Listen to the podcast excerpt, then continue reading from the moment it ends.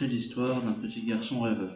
Tout commence quand il est entré en primaire, qu'il a commencé à lire ses premiers livres. D'abord pour passer le temps, puis devenu une véritable passion.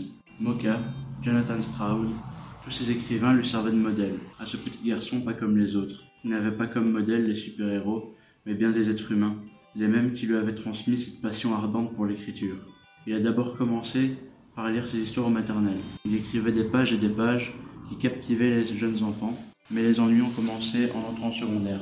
Dans ce monde, plus personne ne veut écouter ses fables ses nouvelles, se contentant de le regarder avec du mépris et un soupçon de moquerie. Et cela se reflétait sur la qualité de ses récits. Il devenait insipide, trop rapide, et écrire était devenu pour lui un supplice. Donc il arrêta. Ce n'est qu'en entrant en troisième secondaire qu'il se réconcilia avec sa plus vieille passion.